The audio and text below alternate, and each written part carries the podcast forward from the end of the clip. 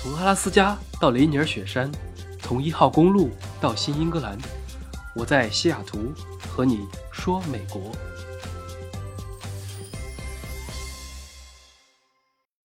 Hello，大家好，欢迎来到今天的直播。我们可以先再稍微等个一两分钟，等待其他人加入进来。现在应该是北京时间周日上午十点，美国西海岸是下午六点，周六的下午六点，时差十六个小时。在我们等人的过程中，我们可以先闲聊几句，热热场。因为这个直播是没有办法打字的，也没有办法刷礼物，更多的是聊天的形式。所以，如果你要说话啊，就可以到时候先举手，最下面有一个举手的按钮。如果你按了之后，我就可以看到，到时候就可以一起参与讨论了。这周不知道大家过得怎么样？我开年之后反正还是挺忙的，所以用直播的形式也省了之后再去录节目了，会更简单一些。那这期呢，也跟之前稍微有点不一样啊，厉害了！我们这一期待会儿会有一个嘉宾一起来聊今天的话题啊。我之前其实还不知道这个功能，也就是节目开始前，任何人如果你对今天的话题感兴趣，都可以点击申请加入，作为一个主聊的嘉宾，所以还是挺好的。不然我一个人在这里叨叨叨叨叨，其实有时候是有一点尴尬的。在上一期直播的时候，上一次是当时是跨年那天。完了之后，我看了一下数据啊，有六百九十一个人参与啊，有二十八个人发言，还是很热烈的。今天由于我们是白天，估计人会稍微少一点，但是这样也好，大家有更多的时间来交流互动。那么我们在正式开始之前，可以先有请我们的陪聊嘉宾来给大家打个招呼。陪聊嘉宾，这个这个挺好。呃，我就是也是在喜马拉雅上有一档节目叫《女 PhD 在美国》。所以应该有一些人可能也听过我的节目，就是上个礼拜正好看到戴老板组织这个直播嘛，我想那就我自己就不用做节目了，就直接顺便过来做个陪聊嘉宾就可以了。对，大家都都懒一点，如果用这种直播的形式直接把这个回放一传，就直接不用再去自己亲自录了，挺好的。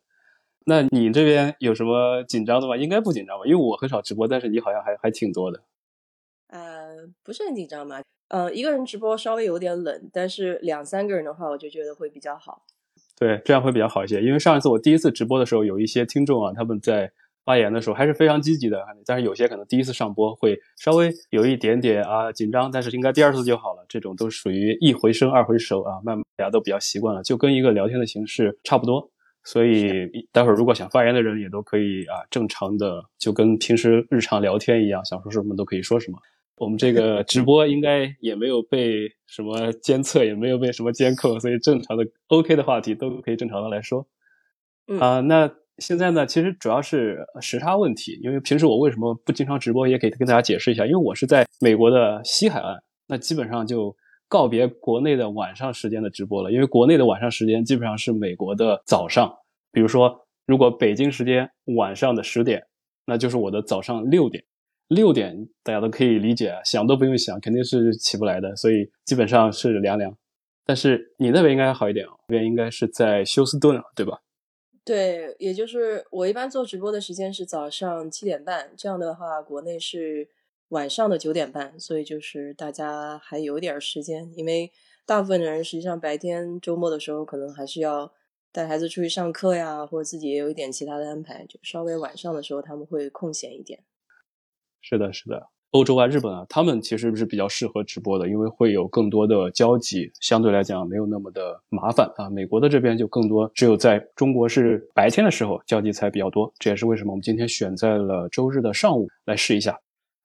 好了，那我们就废话不多说，今天咱们这期的主题是大家可能从这个标题也看到了，叫做年会、团建还有聚餐，是不是中美打工人共同的噩梦？这个话题其实还算比较应景的，因为最近啊，快过年了，国内的很多朋友可能也刚刚经历了一些年会啊、团年啊、聚餐啊等等，或者各种年终活动。虽然疫情有可能取消了今年的一些安排，但是往年肯定也都有一些比较深刻的经历。那待会儿。我们的前半部分可能是我跟啊我们嘉宾小姐姐一起先聊一聊美国的情况，美国这边的关于啊有没有年会啊，要不要喝酒啊，有没有什么有意思的经历啊，可能是一些职场方面的。那后面呢，我们可以从举手的听众里面邀请大家来加入，来聊一聊国内的情况啊，任何人都可以聊，自由的发挥。所以截止到现在，大家有没有什么问题？如果有声音太大或者太小，或者有什么杂音的话，都可以迅速的举个手跟我们说一下。嗯，我觉得这种反馈还是有必要的。那我先说两句吧。我这个刚才我无线耳机是声音比较小，现在我换一个有线耳机，现在可以了，正常了。好的，好的。那啊，我们就可以先从美国的说起。我们还是用聊天的形式吧，其实不用太按照顺序啊。元旦之后的话，啊，我不知道你们那边情况怎么样。休斯顿那边元旦之后，你们公司还比较正常吗？还是说在划水摸鱼，大家还没有从放假的状态中回归回来？我觉得都很难回归正常吧。这个一放假了以后，就从十月份开始就开始心散了嘛。然后到了十月份那个底，开始十一月份就是感恩节，是吧？然后到十二月份圣诞节，一月份放假，有很多人是一直要放到第一个礼拜结束，到第二个礼拜才回来上班。嗯，即便是回来上班，大家还回味在那个叫什么放假的那个过程中。当然，现在疫情可能跟往年比起来更糟糕一点哈。就是可能出去的人要少一点，嗯，对，基本上都差不多。其实整个美国从万圣节之后开始进入这个放假的状态了，不管是感恩节、圣诞节，再加上新年这些假期，经常很多人就已经开始无心恋战了，都是在呃在 plan 后面的怎么着去休假，怎么着去家庭聚会啊等等。所以基本上我们公司也差不多，感觉大家还都比较放飞自我，还没有收回来。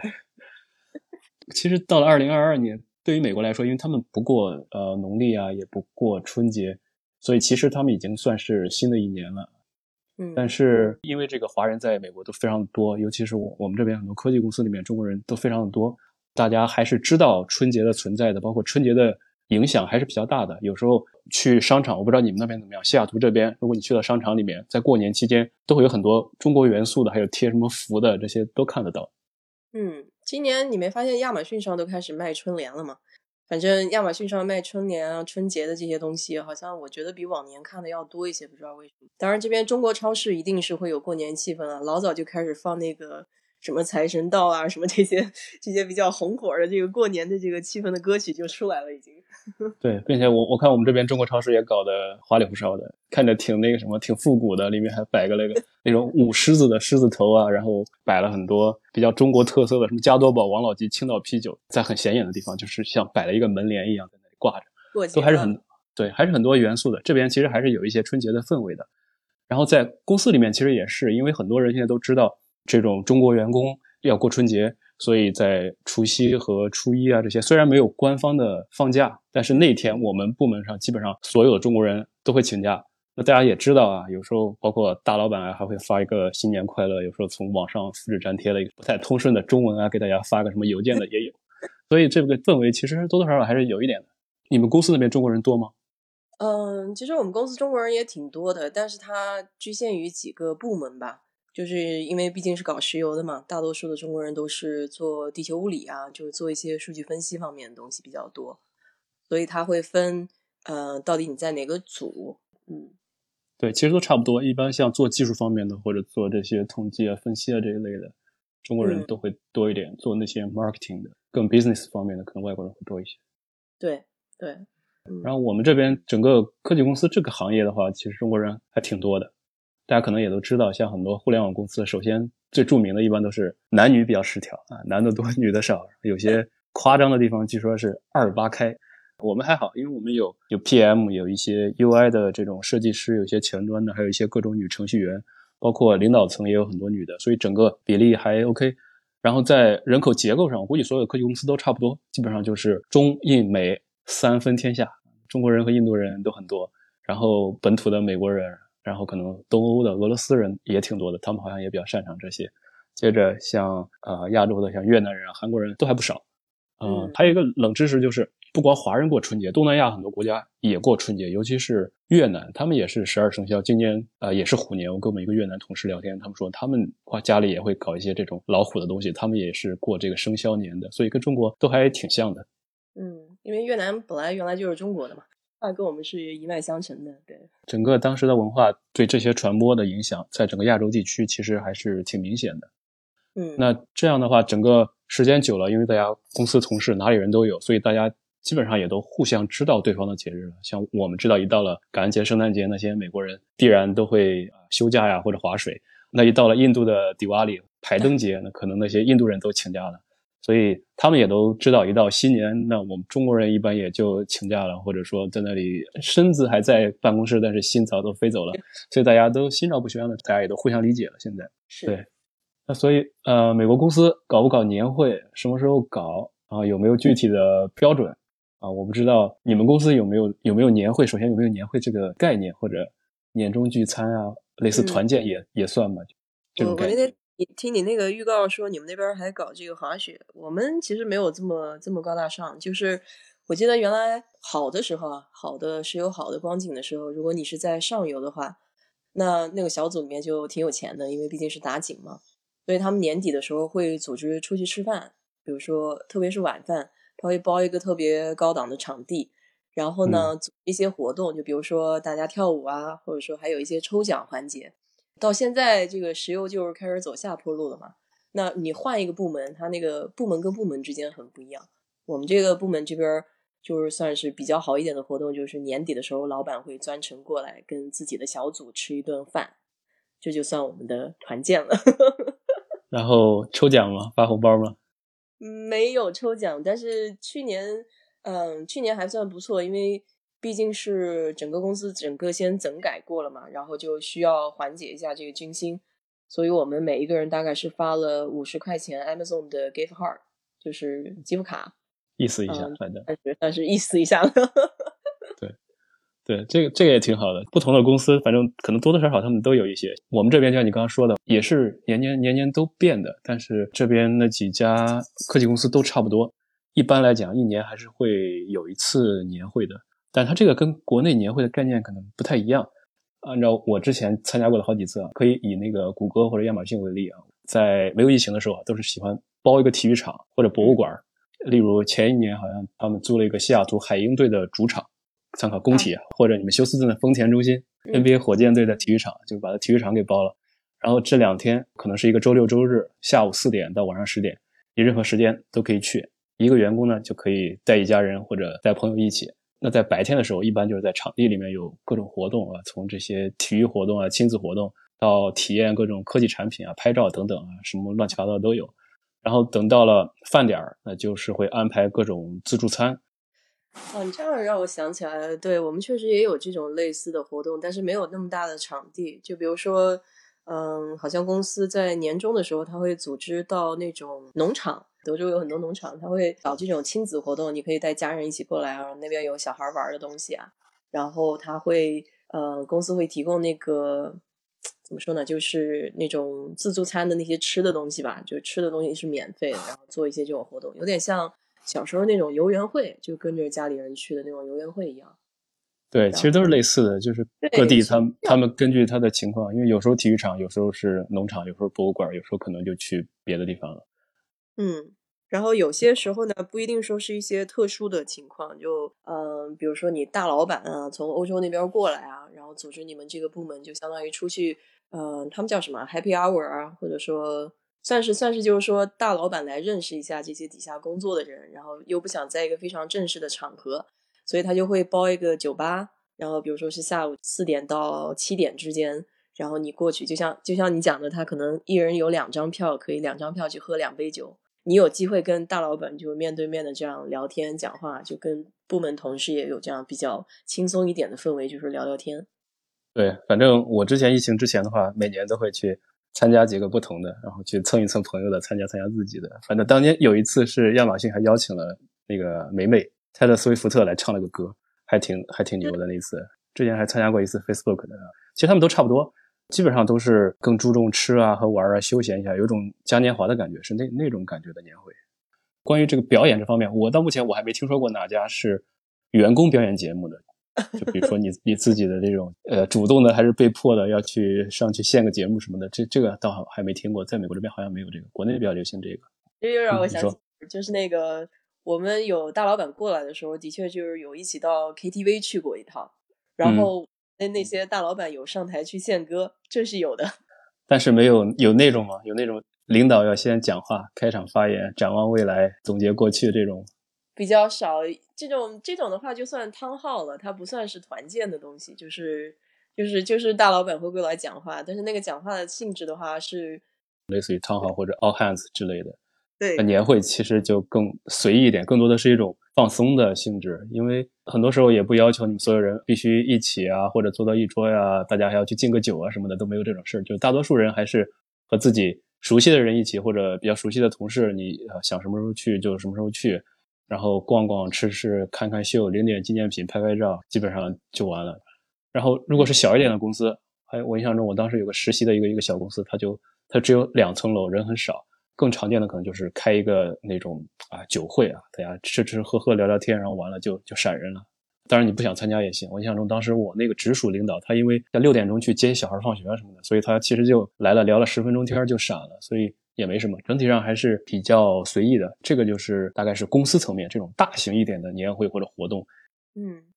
我也有遇到过，就是部门关系非常好的，比如说他那个老板就非常喜欢 party，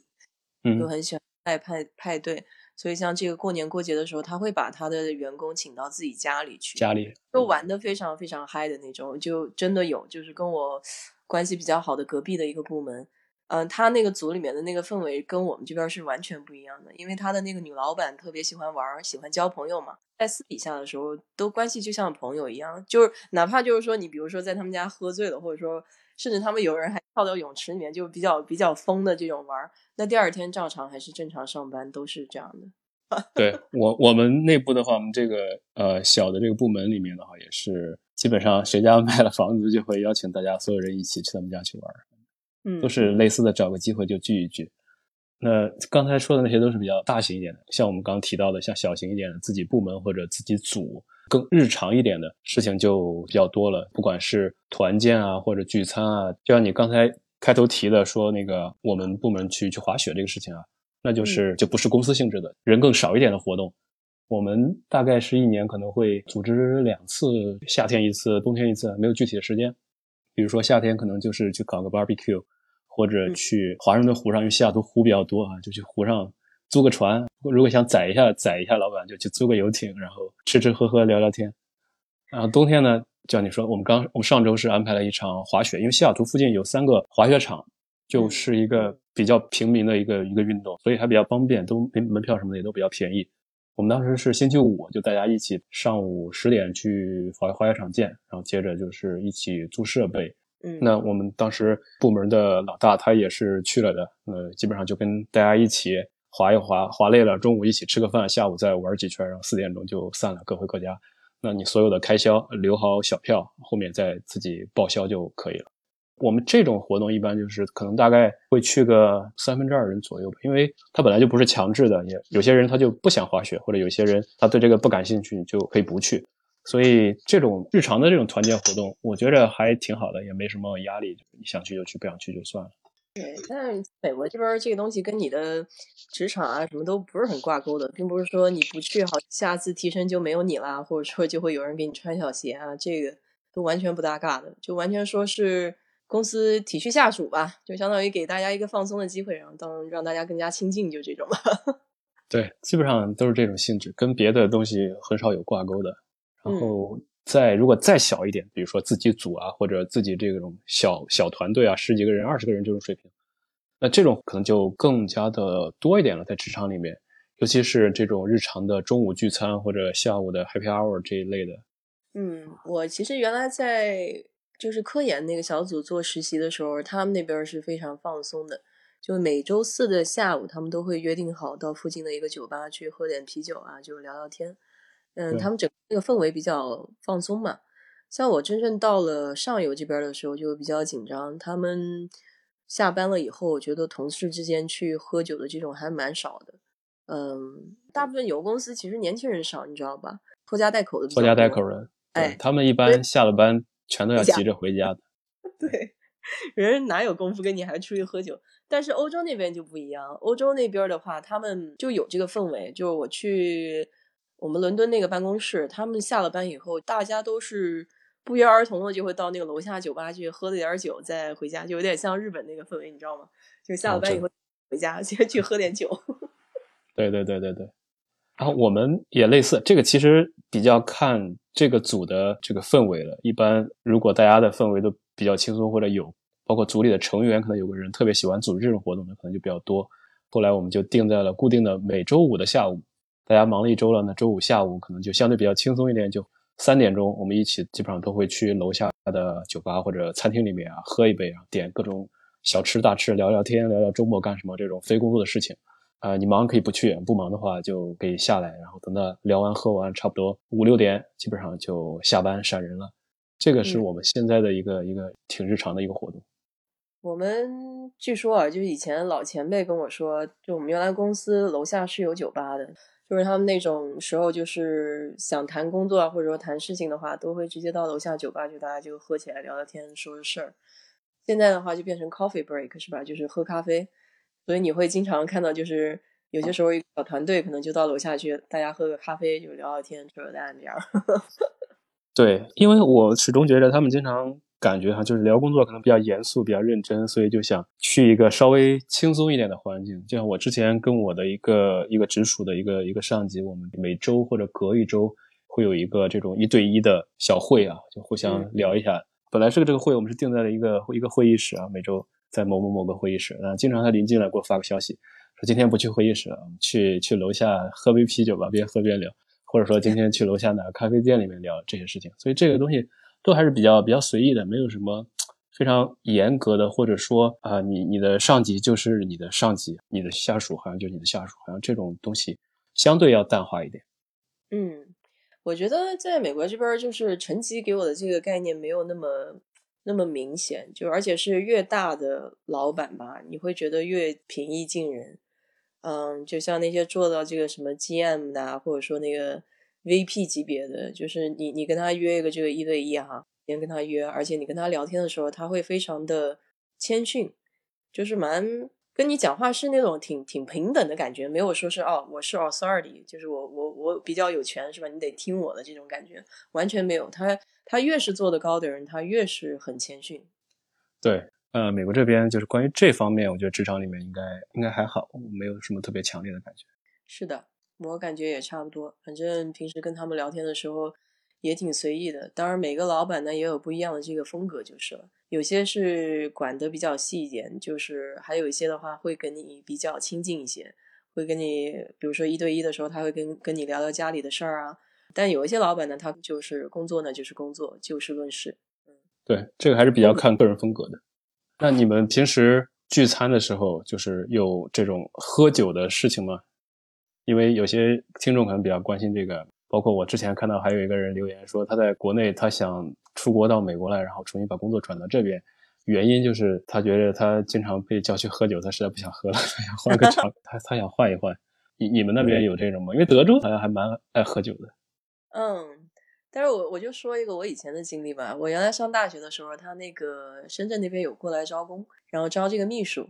他当时。嗯，招工的时候就问了我一句话，他说：“你能不能喝酒？”我当时就跟他说：“我说做秘书跟喝酒有什么关系？”他说：“哎呀，这个小姑娘，你这你就不懂了吧？” 然后就开始跟我在那扯淡。我想啊，这个工作我肯定不会去做。后来他们招了一个男生嘛，所以我我对这方面还是挺挺那个的。嗯，其实我到这边来了以后，也有啊，就是团建的时候会要喝酒，但是没有人说是啊，你必须得喝，你必须得跟谁喝。你必须得跟这些人全部进一圈。本来老美他坐的桌子就不是圆桌子，就是那种长桌子，对吧？长条的，对对，他就不是中国人那种氛围，就是说不是说你是一个圆起来的这种，然后谁要做主位啊，然后大家要围着那个主位啊，都没有这概念。你看他就是长桌子，然后大家都分散着坐开来的，然后个人管个人面前的那块就行了，然后没有说你。呃，喝酒的时候就是你自己自愿买，你自己想去喝你就喝，你不想喝的话，没人说是啊，你一定得喝，就是这样。这个整体可能跟文化也有关系，比如说国内的时候，其实更注重这种团圆的感觉，所以吃饭也要做成一个圆桌，包括大家也是一起来吃。那美国这边他们可能就是自己只点自己的那一份然后他们点饮料呢也都是自己点自己的。国内比如说我们今天来吃饭啊，我带了两瓶酒，那肯定是大家一起来喝的。那美国的这边，大家一点可能都是你点一杯你喜欢喝喝红酒，你点一杯你的，他点一杯他的啤酒，他点一杯他的鸡尾酒，他点一杯可乐，互相也就管不着了，就大家都是自己在决定自己要喝什么，有点这种感觉。嗯，而且我觉得喝酒好像跟这个工作没有什么关系。比如说，我觉得啊，就是因为因为毕竟我也没在国内工作过，所以这些东西都是我来的，可能也不见得对。就是有一些喝酒，就是你下班了以后这种喝酒，跟你的职场还是挺有挂钩的。比如说，你得把领导给陪好，是吧？甚至甚至可能他们酒桌文化嘛，很多生意啊都是在饭桌上这个达成的。那老美呢，他的这个生意跟饭桌联系没有那么大，但是他会跟一些其他的活动有联系，比如说打高尔夫啊，或者说一些其他的一些活动哈。对于喝酒这个文化跟。自己这个生意或者工作和职场，它联系没有那么大，所以我想可能这方面也是有点区别，对吧？对，其实主要还是因为文化的不一样，在处理这些事情的或者选择的方式上，它会有一些区别。对，是的。哎，你这要说起来的话，你看我原来在这边认识一个福建那边的一个副局长，退休过来的，他就不习惯美国这边，因为他对他来说的话就很孤独嘛。实际上，他就很喜欢在国内那样呼朋唤友啊，大家一起喝酒聊天，是吧？那美国这边的话，就 稍微稍微对他来说有点冷清了。所以这个也是有一个这种永远一直被讨论的话题啊，到底是待在美国啊，还是回国啊？这种其实说不清楚，到底哪个适合自己，哪一个哪一个更好，自己体验一下才知道更喜欢哪一种方式。嗯，看你个人的偏好吧，我是这么觉得。对。那关于美国方面的，就是我们刚刚聊了年会，聊了一些聚餐，聊了一些职场的一些一些团建活动。在国内方面的话，可能国内会比较比较热闹一些，也更加的结构化。因为一般大家肯定都是圆桌落座，在规定的时间内到场，几个大老板要做一下开场的一些宣讲啊，做个总结啊，然后展望未来，画个大饼什么的。后面还有颁奖、表演节目，接着开饭敬酒等等，然后气氛就就逐渐 热烈了。最后可能还有一些抽奖。运气好的人可能还能拿个大奖啊，等等，这些是啊我理解的，或者说我之前在国内经历过的。那我们俩刚才说这么多，也可以啊休息一下。有没有哪一位听众也分享一下关于这个主题的你的经历，或者你想给大家讲的事情啊？如果你想上麦的话，可以举手。我迫不及待了，我。我我没怎没有怎么上过班啊，我是有大概在零五年吧，零四五年那几年在公司里面打工。那年年会的时候，年会的时候有个很有意思的一个段子，吃完吃完饭就在酒店吃完晚饭，就然后就紧接着就开始年会了，是有抽奖吧，我们都有都有抽奖，总共我们公司有三百来号人，但中奖率还是蛮高的，就但是尾奖比较多，他就有八十来个尾奖，总共有一半的是能够抽到奖。大奖嘛是可能一等奖是笔记本电脑，那是有两个。那时候那我是抽了个我抽了个数码相机。本身这些事情我们不是穿插的中间是有节目吗？其实大家有有多少人愿意看他那个节目的？很少有人愿意看节目的，都是为了抽奖。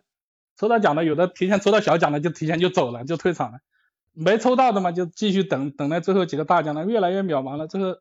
一等奖出来出来了之后，出来了嘛，就大家觉得节目也差不多完了，该走的就走了，不到一百个人嘛。那时候老板突然发神经，哦，我现在我要出一万块钱抽个现场临时抽一个出来，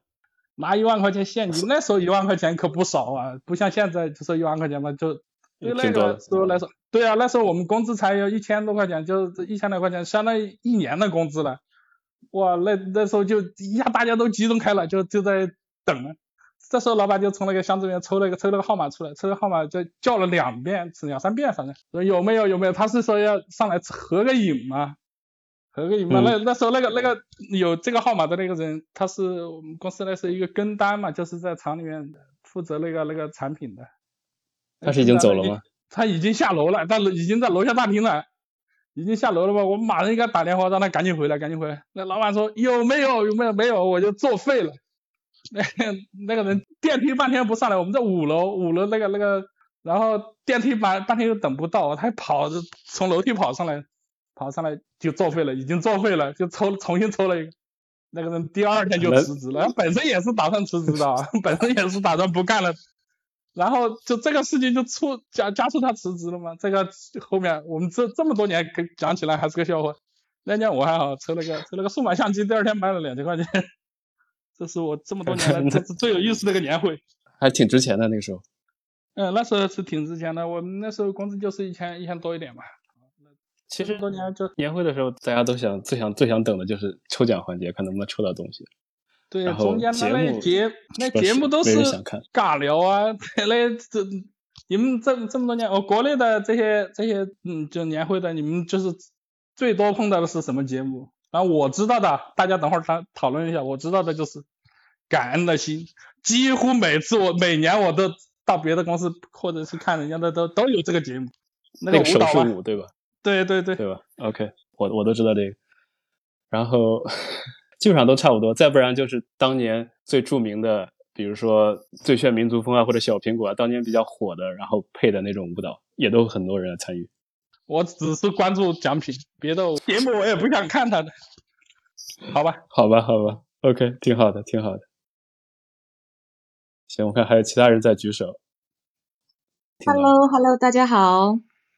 啊，呃能听到我说话吗？啊，能听到。可以的。啊，大家好，我是戴老板的忠实粉丝。嗯，我听到这个团会哈年会，呃，想起了以前二零一三年嘛，因为现在我感觉好像身边的年会氛围不太强。嗯，觉得工作期间记忆深刻的年会可能是在二零一三年那个阶段了。因为我是从事室内设计工作的嘛，那个时候在一个大型的公司里面上班，年会的话还是特别的隆重的，基本上堪称一个小型的春晚。嗯，基本上因为我们这个行业的话，一般在每年的十二月份一过，就基本上是放假的状态。那个时候我们准备年会，基本上是提前一个月，从十二月份就开始准备年会，因为公司那个时候的话都是准备的很隆重的，每个部门我们相当于所有部门可能有二十多个部门，每个部门一定要准备一个节目，我们还要请专业的舞蹈老师来给我们来编舞，有小品啊，各种节目都有。因为节目的话，它有评奖，比如第一名三万，第二名两万，第三名一万，所以的话呢，每个部门必须出节目，所以这个准准备的非常的充分。我们以前我还记得我们部门，比如说我们部门二十个人，女孩子的话呢。大概有六到八个，我们跳那种嗯天鹅舞，我当时还参加了一个黑天鹅的一个角色。大家一般都比较看腻了，现在比较流行这个男的来去跳天鹅舞，才容易拿奖。这么劲爆的吗？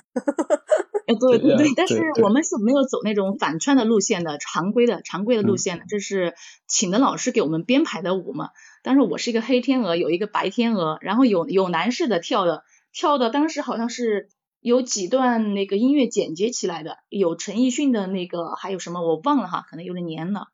我我记得我是在一个那个大概直径两米多的一个水晶球里边儿，把我装进那个球里边儿。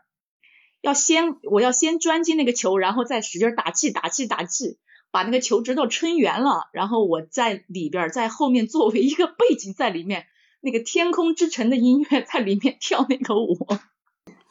所有的有点意呃思。那你现在就一直在里面当吉祥物了。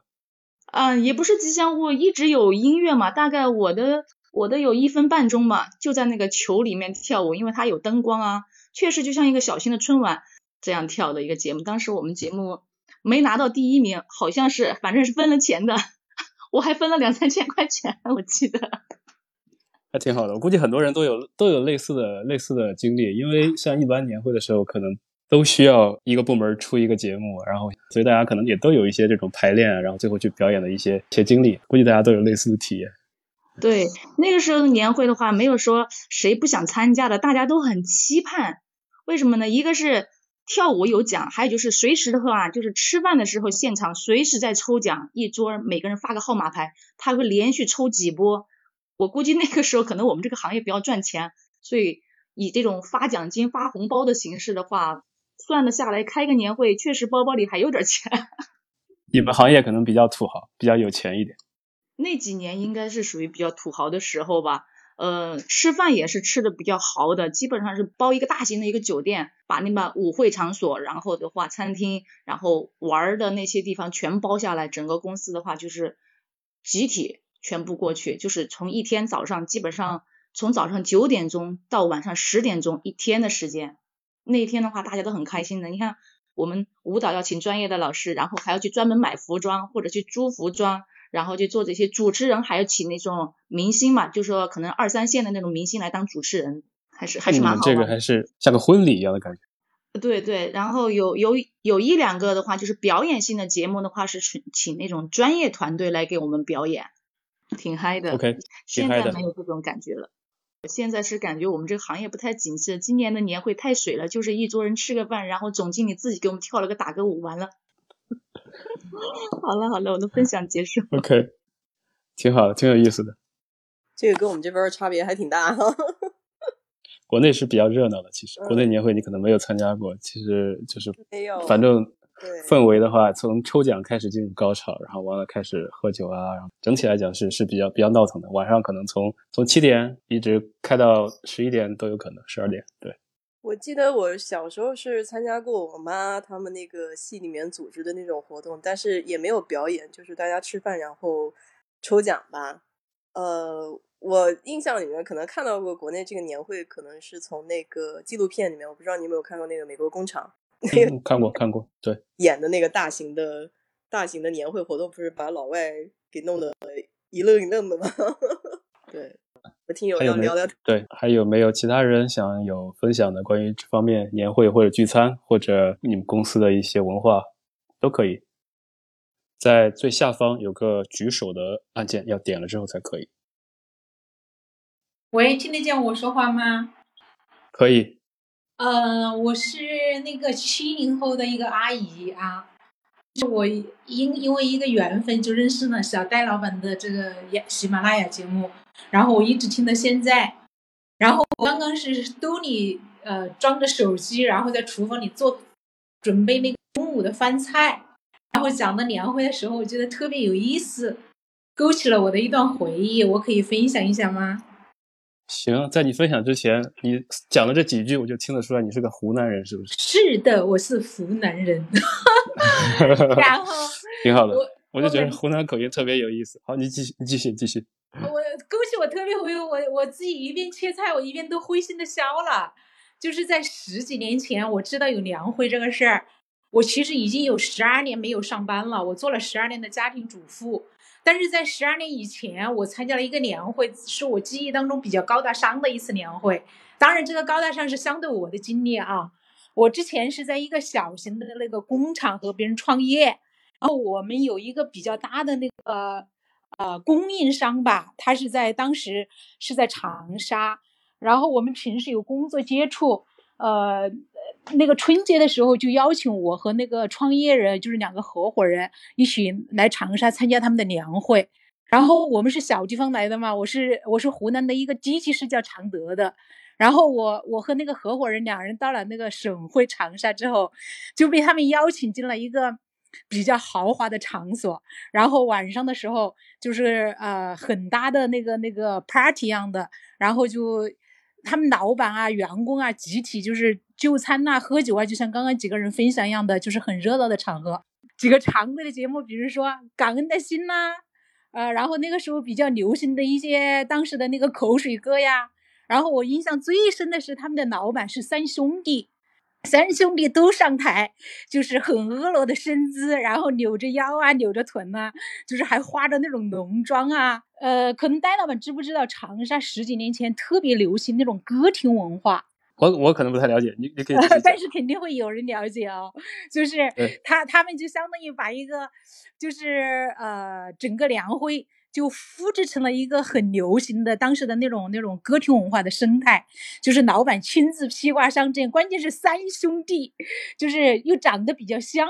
所以那个那个感觉就是呃又好玩，然后又新奇，但是又有一种。陌生的、熟悉的感觉，或者熟悉的、陌生的感觉，那个整个体验是非常丰富的。所以我就分享一下十几年前我看别人举办年会的这种感受。我当时就作为一个参与者，作为他们所谓的那个邀请的嘉宾，我坐在台下的时候，我就感觉这是一个很神奇的场合。所以，虽然我十几年呃十几年没有没有上班了，但是我觉得就是年轻人呃虽然各种有上班的苦啊，或者是有上班的那个呃各种不为人知的辛酸，但是每年呃年底的时候发点奖金呐、然后是各种文化活动组织一下呀，我觉得也算是一种安慰吧。所以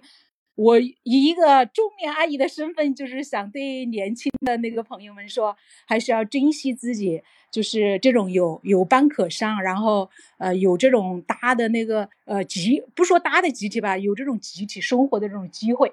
所以，我女儿刚刚偷偷摸摸进来了，把我吓了一跳。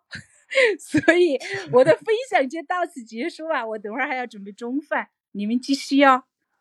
挺好，挺好的，很有意思。好的吗？我听着就能。就能感觉到你当时的心情，包括这个很热闹的这个这个场景。行，你可以去忙。对对对，有机会也可以跟我们再分享一下常德米粉啊。听说常德米粉非常好可以啊，常德还是有些特色的。我现在是常德和长沙两地租的，就是因为我女儿去上海上大学了，然后我们的那个专牛奶和面包的阵地是在常德，但是我们生活和消费是在长沙。所以如果以后戴呃戴老板有这些。什么节目啊、直播啊，我我如果刚好参参与了，有想分享的或者有值得分享的，我们就再见，好不好？好的，好的，谢谢你的分享。好，也提前祝呃听众朋友一起都虎年吉祥，虎虎生威。再见。好的。刚才这位听友其实分享的还是挺精彩的。哦，我看到有另外一个人在举手，呃，你可以打开自己的麦克风了。在这个界面的最下面有一个话筒形状的东西，要点一下才可以说话。哦，是我吗？啊，现在可以了，可以听到了。啊，好的。呃，我是每年都参加年会的啊。刚才那个湖南的口音啊，我想猜一下，大家猜一下我是哪里的口音？盲盲猜一个。不是的，广东人说普通话有点普通啊，大家原谅一下啊。对，呃，我们每年都参加年会。呃，今年就有一个特别的，呃，分享一下啊。他们就是我们下面一个工厂啊，他们搞年会，第一年搞大型的啊。然后呢，一边就播着抖音啊，啊，一边卖货啊，哇，搞得很热闹。我就觉得跟上时代啊，啊，这个很重要啊。今年的那个年会啊，变化的就是这么多。以前就是老三边嘛，就吃饭喝酒、抽奖、跳舞，就是那几边了啊。今年呢，就搞得很热闹啊。我们参加了很多，因为我们在广东这边制造业比较发达嘛，呃，我们呢是做进出口嘛，然后呢上游下游都有不同的类型的那个公司文化啊。但是今年这个抖音播放啊，我觉得很值得大家一起去看一看哦，看看现在的人怎么样去做生意啊啊，然后连年会也不放过。挺好的，形式也很新颖，一边直播一边在新颖哦，对对对。然后呢，我因为小孩在美国读研究生嘛，我就想听听蔡老板多说一下关于学生的那个呃生活啊，还有那个新闻啊那一类的。可能新闻不太不太方便说，是吧？呃，这个后面我们都有机会来说。下一次直播的时候，我可以就是专门讲留学的主题，都可以的。好的，好的，那我就分享到这儿。大家都在更新年会的内容了啊，谢谢大家。好的，好的，祝大家虎年新年快乐啊！好，那下一个我看还有啊两个人在麦上，我们就按照顺序来吧。喂，你好，可以听到，可以听到。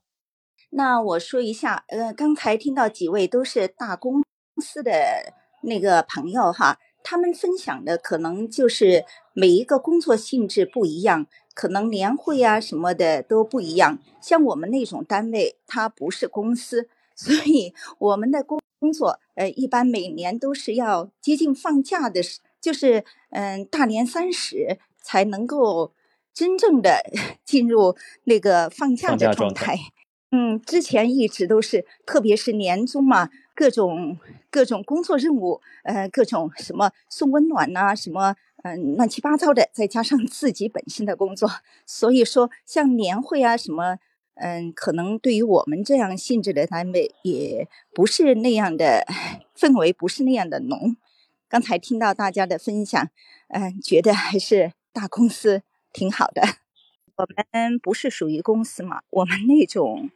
怎么说呢？反正一言难尽。好，明白明白，理解理解。好，呃，不耽搁大家的时间了。对，挺好的。好，嗯嗯。戴老板你好，啊，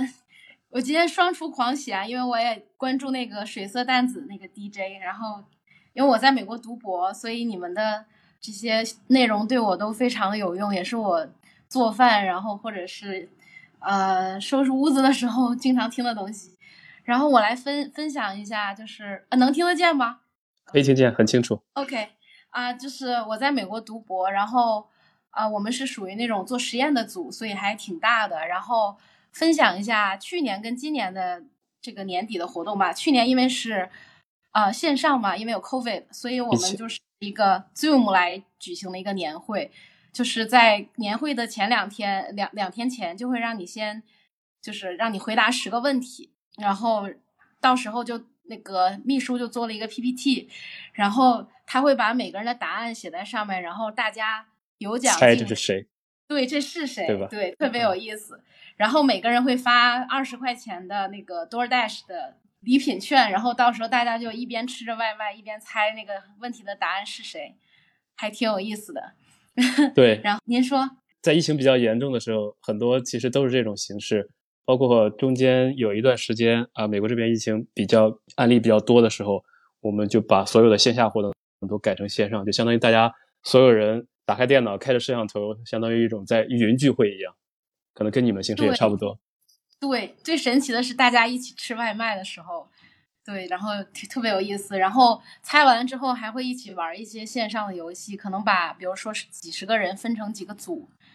然后今年就回归正常了，尽管还是有疫情。我们是就是去老板家里，老板会请厨师到家里，然后还有除了我们组的人，还有系里的 faculty，就是所有的新旧的 faculty 都会去。然后就像一个半自助餐的形式，但是是有厨师来 serve 你，你可以点你想吃什么，然后有各种各样的红酒和甜点，然后这些大家都可以带自己的情侣啊，或者是带自己的孩子呀。然后还是挺热闹的，说明你们老板家还是挺大的，可以容纳这么多人。是的，非常大。对，因为他也是一大家子。除了冬天之外，因为学校嘛，我年是两个学期，然后 summer 的时候也会有一个小的一个团建，就是老板一般会带我们去附近的啊，去 hiking，一般都是找一个地方，然后大家在那集合 hiking 两三个小时。然后会带老板会带他自己做的简单的一些 sandwich，然后我们就会坐在车的后备箱上一起吃 sandwich，这也是一个夏天的活动，就比较简易一些。对，其实都差不多，不管是在学校里面还是后来工作了，都还蛮类似的，区别可以说不是特别的大，都比较流行这种夏天去爬爬爬爬山，冬天去家里面做做活动或者去做个烧烤啊，这些都非常常见。对，感觉就是不是一个 stress 吧，你去不去都 OK，然后只是一个礼节性的，然后大家喝点酒，然后互诉心肠这种感觉，其实还挺放松的，不是一个任务，也不会有人表演节目。分享结束了，好的，谢谢你。那么下一个，哎，听得到哈？呃，原本听大家讲这个年会的时候，觉得自己经历过的年会好像。呃，没有特别有出彩的点的，呃，但是听到刚才前面有位大姐在说这个今年的年会里面开始放抖音，让我勾起一段回忆，觉得还是值得来分享一下。就是那实际上不能从准确意义上来讲，不能算是一个年会，但是大概是在四五年前，就是有一段时间在国内哈特别流行叫产品社群，或者是呃全国范围内。呃，就一个呃新的思维进行给这个企业主啊，给这个有想法创业的人呢讲大课的这么一个一个风潮，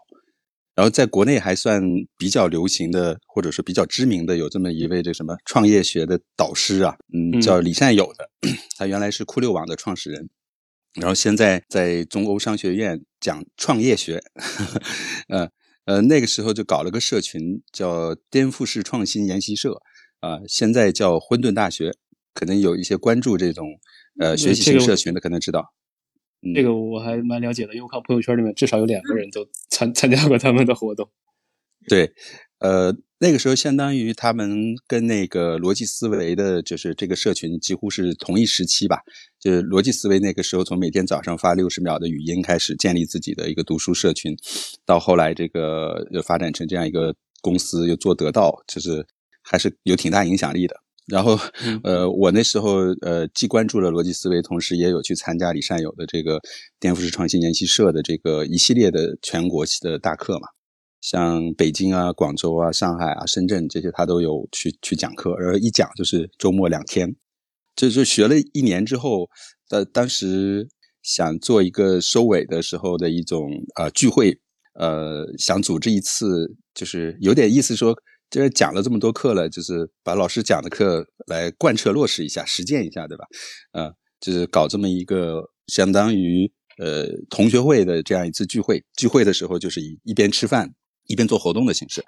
呃，然后整个形式呢，它是就不再像年会是由这个企业主啊出预算、出人力，然后出这个时间，它相当于完全从零到一的让我们这个呃就是学习的社群里边的人去。去投票选出一个可以带头去组织这个活动的人。那我当时比较有幸的就是，呃，被选中去带头组织这个活动。然后，时间呢 只有十天，就提前的预准备的时间只有十天。呃，我据我了解，以前参加的年会，如果是呃 HR 啊，或者是这种工会啊，要去组织的话，可能至少要提前一个月吧，一个一个月起了，对吧？至少要一个月。呃，在当时只有时间的情况下，真的是凭着一种大家对上的那个课里边讲的东西啊，还是有比较大的信心的。尤其是对于是所谓社群当中人的这个力量的激发，是抱着一种试试看，或者说有一定信念的这种形式。然后我们搞的是什么呢？就是用一个主题剧，一个主题的戏剧来串整个的场，大概有三个小时左右，两个半小时到三个小时，就一边吃饭一边看我的主题剧。然后主题剧里边呢，大概有这个八个分的环节，每一个环节呢都在贯彻着这个 那些理念，其中也有类似于抖音的这个卖货的这个这个过程，对，然后嗯，也有就是跟现场的这个学员进行互动，呃，包括把这个李善友也给弄上台上去跳舞，整个活动从创意到落地执行，有一种什么感觉呢？就是呃，我不是呃从工作上被安排。做这件事情的完全是出于热爱，而且手头几乎是没有资源。呃，后来的资源是怎么来的呢？我们就是跟这些学员们讲这个事情，讲这个 idea，然后平时求赞助，因为很多这个学员他自己就是经商的，他就是企业老板。那借这个应该也算是一个流量热点，对吧？晚会的时候，毕竟大多数老学员都会去参与的，起到一个宣传的作用。对，我们就相当于找 sponsor 吧，就每一个分环节实际上都有一到两个赞助商，结果还搞得有声有色。我们每个人都有这个定制的 T 恤。然后，呃，有红酒，呃，还有这个什么，就是高支的袜子，呃，还有什么，呃，避孕套，就各种赞助，就是特别的热闹。然后，年会基本上逻辑是比较清晰的，我好吃好喝伺候着，然后再有个大奖，相当于是犒劳这个团队里的这些成员，对吧？就是这么一个理念。但是这种活动，呃，没有所谓的犒劳的这个概念，它更像是说你相信什么，然后你去做。然后你可能会得到什么？与每个人的自发的动力有很大的关系。你们这其实还更有一种同学会的感觉，其实对，而且这个同学会带着一种什么呢？就是我们光在纸上谈兵说哈，最后就落地到这个行动上，就是从一次活动里边参与的积极性。就是我被选中之后，压力是挺大的，但没想到解决问题的时候，大家都是非常积极的，就是愿意去做一个大胆的尝试和投入。就这个感觉让人觉得非常好，有点类似于说我们。不相信的东西，在某一个特定的时刻，某有一个特定的时间地点里边，呃，人们愿意相信了。那愿意相信的时候，就会有一个很强烈的一个效果，每个人都非常开心。就是所有的事情都有一种水到渠成，马上就感觉要要黄的这种危机关头，就有人站出来说：“哎，我可以试试。”呃，我特别喜欢那种感觉。就分享这个，实际上是想说，就是人们是有相信的力量的。就不管是在工厂里的年会，公司里的年会。还是说自组织一些学习社群，甚至像咱们这样的一个直播的呃播客，大家相信、愿意相信、愿意选择相信和试错的时候，它就能迸发出力量。大家都会用实际的行动去进行尝试，就会产生很多意料之外的效果。嗯，啊，这就分享到这。好的，也能听得出来，你对这个事情应该还是蛮有成就感的。到后来，包括可能给你留的印象也非常的深。对，就是人的那个呃创造力被激发出来的时候，呃，他不是在干一件被。被要求的活儿的时候，他是真的有创造力，还有执行力。是的，是的，这个感觉是让我很震撼的。对好的，很感谢你的分享。因为我们时间有限，所以后面我们可能再留给三个人左右，点一下自己这个话筒就可以说话了。Hello，在这个屏幕的最，哎，好，现在可以听到。哇，好激动！就是首先要表达一下对戴老板的喜欢。嗯，每个星期一能听到你的节目，就觉得每次都是会在上班路上听，就是会很期待。然后希望你可以多多发节目，让我们的尽量尽量变得很明亮。主要是更新的话，这个事情啊，我可以也说一下，因为确实这个做节目这个事情还是需要一点时间的，包括有时候周末也比较忙，所以尽量我都会呃每周定期的来更新，所以希望大家可以理解。嗯，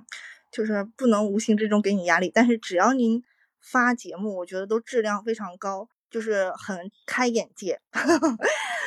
好的，好的，你可以继续。对，啊，然后我分享一下我的今年的年会，就是刚才听了很多朋友说的高大上的，然后我们属于是很普通的人嘛。然后今年我们的那个年会是我策划的，我们首先背景就是部门的人以及家属，一共二十个人左右。然后我们租了一个轰趴馆，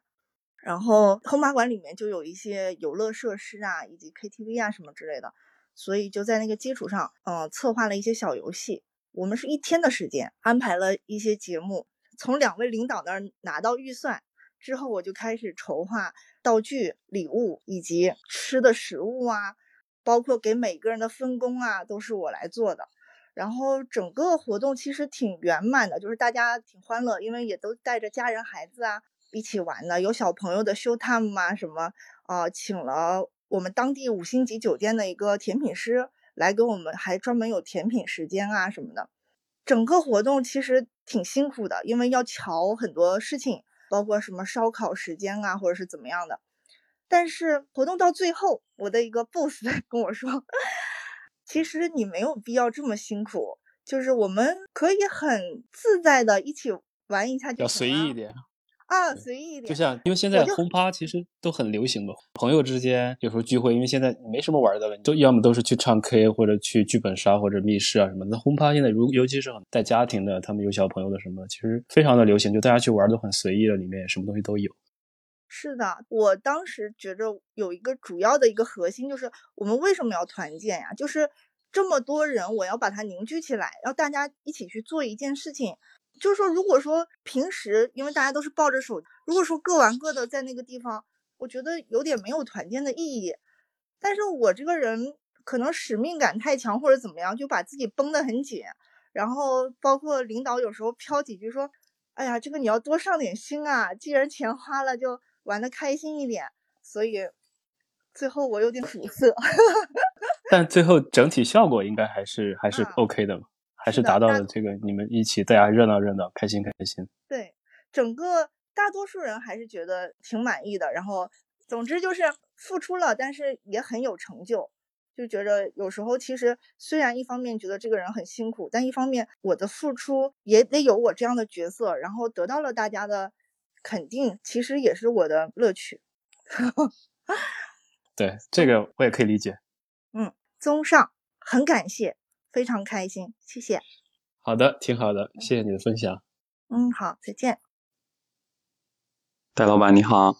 哎，你好，可以听到。哎，你好，是这样。嗯，哇，我在这儿听了好长时间，我发现戴老板还是女粉丝偏多啊。刚才连那个钢铁战，这个钢铁战士，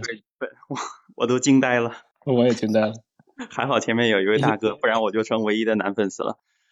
我插一句啊，因为我看了一下这个喜马拉雅，其实它有数据统计啊，后台的显示好像是男的占百分之七十，女的占百分之三十。但是我不知道，他可能是因为太多人我们在用 app 的时候，其实都不选择自己的性别的，所以这个都完全不准的，非常的随机，挺搞笑的。节目正好也来聊这个话题。对，你可以继续。啊，是这样。我刚才听很多朋友在聊这个年会，我觉得真的是和各行各业你做的这个职业，然后呢。你们这个行业是做什么？然后最终反映到年会上还是有很多的不一样的，包括呃，我觉得这种就是个人公司的来讲的话，年会的风格就跟着老板走，老板是什么样的风格，然后年会可能就是什么样的风格。然后呢，像刚才有这种就是呃正常事业单位的一个姐姐，那她的风格呢可能就更偏向于这种比较传统的这种感受。呃，我的工作是在传统媒体工作，所以说正好现在这个因为。在新媒体这个情况下，整个的传统媒体是从一个呃就是一开始很好的这样一个局面，然后嘛，然后走到现在一个就是不平不淡这样位位置，所以说我们这个年化年会的这个跨度也很大。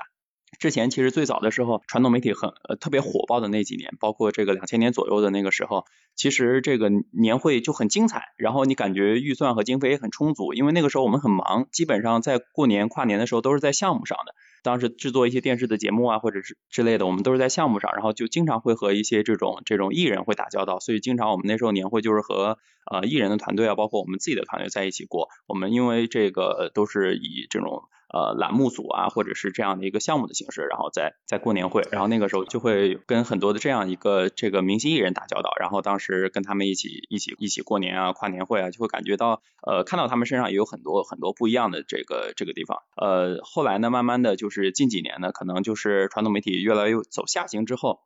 我们就开始变成自娱自乐了，因为我们就是这样在线的项目也不是很多，我们就开始就是自己自己会组织一些活动。然后，但是我们很少就会有那种送礼物啊，或者是呃老板买很多的礼品，然后送给送给员工这种的，就会比较少。然后我们一般就是像你讲的那种呃画大饼啊，然后鸡汤啊，包括展望明年啊，总结今年啊这种会比较多。但是唯一一个大家比较关注的一个比较好玩的，就是我们呃也是我觉得也是可能是这种体制内的领导能给到最大的权限，就是发红包，在群里面抢红包。然后我们有一个工作的群，然后呢群里面大概有两百多个人。大家都就开始抢红包，每年的老板都会规定一个玩法，比如说大家最最经典的，然后就是抢到红包钱数最少的人发一个红包，或者抢到钱钱数最多的人发一个红包等等。有一年其实很有意思，大家都在群里面抢红包，然后正常领导说话的这个环节，大家都很零零散散的啊，等到领导说抢红包了，所有人都把手机拿出来，然后打开微信就等着那个群里面发红包，然后就开始抢，开始抢，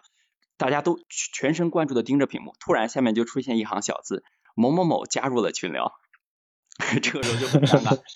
尴 尬，原来是什么原因呢？是因为我们有一个同事，他一直呢不愿意不愿意加入这个工作这个大群里面，因为我像我们这种单位的这种大群就很很无聊，经常会领导发一个这种这种一个文章一个文件，我们就要答收到，下面或者收到收到。大拇指，大拇指，大拇指，要要要有这种，所以他就不愿意进去。然后，但是那那天就一直在抢红包，然后他就很想进群去抢，所以说呢，他悄悄找了一个同事把他拉进来。结果呢，所有人都盯着屏幕，平可能平常你你进去没有人会注意到，但是当时我们整个部门两百多个人就一直所有人都盯着手机，就看见他的名字噔跳在了我们的微信屏幕的最下面一行，谁谁谁已进入了群聊，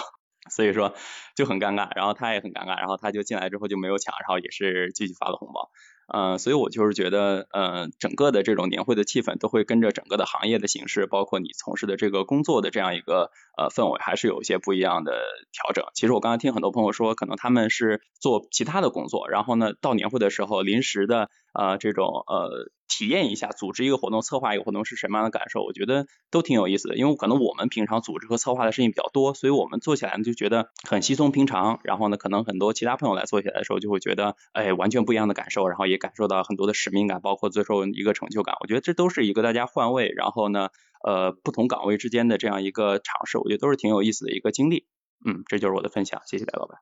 对啊，你的分享非常的好，非常的好的一个总结，把我心里想的话全都说完了，真的蛮好的。所以您是做传统媒体行业的，是主持人吗？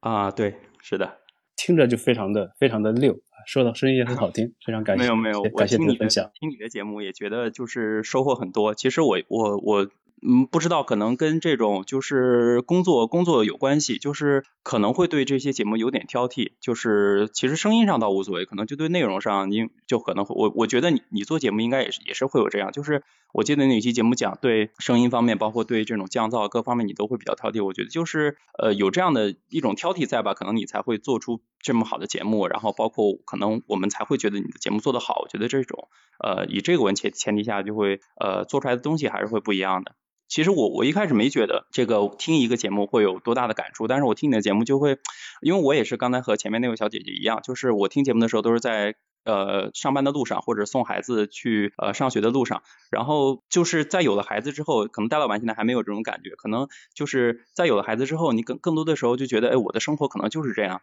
家庭、孩子、工作这样三点一线这样的情况。但听了你的这个音频节目，我觉得呃可能生活是会可能还会有不一样，因为。呃，我听了你很多的旅游的节目，我就会觉得哇，世界真的很大，我将来一定要带着孩子去看一看，或者我的生活可能也会哪个时候疫情没有了之后，我找一个空档，然后呢也去体验一下不一样的这种生活。我觉得这是你给我很大的一个冲击，就让我会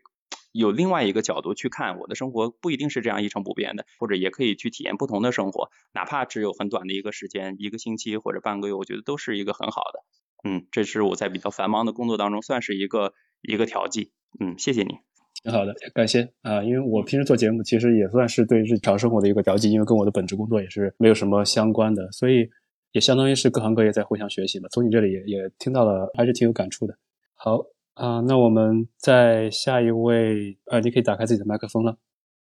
嗯，大家好，哎，我特别高兴有这个机会啊，就是在这个戴老板的这个直播节目里面跟大家分享一下。呃，前面的那位朋友，他我觉得他已经把我想说的 百分之九十九的话都嗯，真的，刚才刚才那那朋友分享的还是真的还是比较好的，所以我真的觉得我现在，尤其可能我也是最后一个了，是吧？然后我还真的是觉得有点儿，呃，就是我不要再说很多多余的话了啊，呃，包括就是对他对于这个戴老板的这个节目的。感受和我真的是非常的契合，当然我也相信有很多听众朋友都有这样的感觉。就戴老板的节目，我觉得他是这样的：首先呢，他很用心。当然了，大多数这个语音类节目的主持人都是很用心的，但是我觉得戴老板他的这个每次他的这个取材啊，虽然说是来自这个日常生活中的多，但是他还是真的是有一些多花了一些些的小心思在里面，让我们听起来吧，真的就是在这种平淡的日子里面，哎，是会有一种就觉得说，就像刚才那那位朋友说的，就好像给你一种。你是不是还有其他的可能呀？是吧？就给你有一些些启迪，而且它是很，就是很让你觉得舒服的，很自然的，就是不着痕迹的那种感觉。呃，还有就是戴老板也讲了，这个他做这个节目对他自己来说，这个我当时也想过，就我在听的过程中也想过，可能对他自己来说也是一种调剂的一种一种方式吧，因为毕竟他有大半的时间是在国外生活。但是呢，肯定对国内的生活，我我我是觉得戴老板这样情感很丰富，然后兴趣很广泛的人，他还是对国内的有一些生活，他也还是有一些就是想念啊，或者是什么的，包括家人也在这边嘛，就是和大家国内国外的朋友都建立一些关联，对他来说可能也是啊。我每天都在热搜上面吃瓜呀。基基本上国内发生的事情，我第一时间都看到了，所以，所以我本身我也很喜欢回国啊，包括这两边的事情，对，都在关注，是的。